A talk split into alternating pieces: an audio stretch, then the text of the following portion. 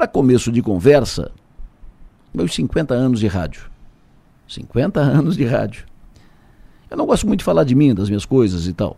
Mas ontem fui chamado para cobrir um furo na pauta, porque um entrevistado do programa do Avesso teria desistido de última hora e recebi uma intimação da minha filha, intimação de filha, fim de ano, véspera de Natal, não dá para não dá para ignorar.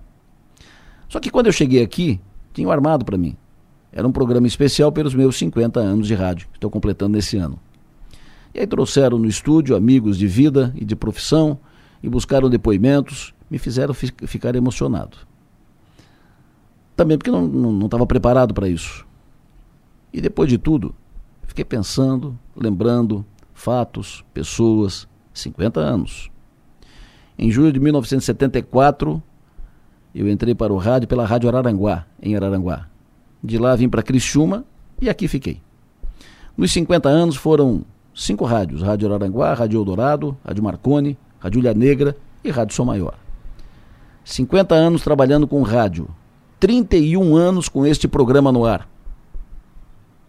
Esse programa no ar em três rádios: Rádio Eldorado, Rádio Ilha Negra e Rádio Som Maior.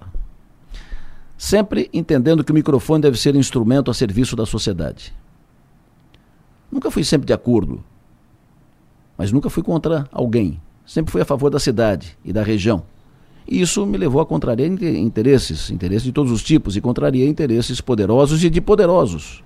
E isso produziu desdobramentos, reflexos. Virei alvo algumas vezes, fui vítima de fake news, fui atingido, mas sobrevivi. Porque o que não provoca a minha morte faz com que eu fique mais forte. Enfim, trabalhei sempre com a verdade e isso me fez sobreviver. Nunca fui envolvido com nada indevido ou ilícito. Nunca fui condenado por qualquer desvio. Ao longo de todo esse tempo, muitas campanhas e muitos movimentos de interesse comunitário foram encaminhados por aqui, pelo microfone. Agora, por exemplo, campanha da duplicação pela SC 445. Antes, da BR 285, da Serra do Faxinal, lá atrás pela duplicação da BR-101, antes ainda a falta d'água em Criciúma, resolvida com a barragem. Eu lembro que na inauguração o governador disse, agora o Adelor vai parar de falar da falta d'água. E muitas campanhas de cunho social, solidariedade, como a campanha Superação pelo Bairro da Juventude. 50 anos de rádio, 31 anos de programa, mais de 40 de jornalismo. E os princípios são os mesmos, o compromisso é o mesmo. E a disposição de 50 anos atrás para outros 50, porque não penso em parar. Nunca passou isso pela minha cabeça.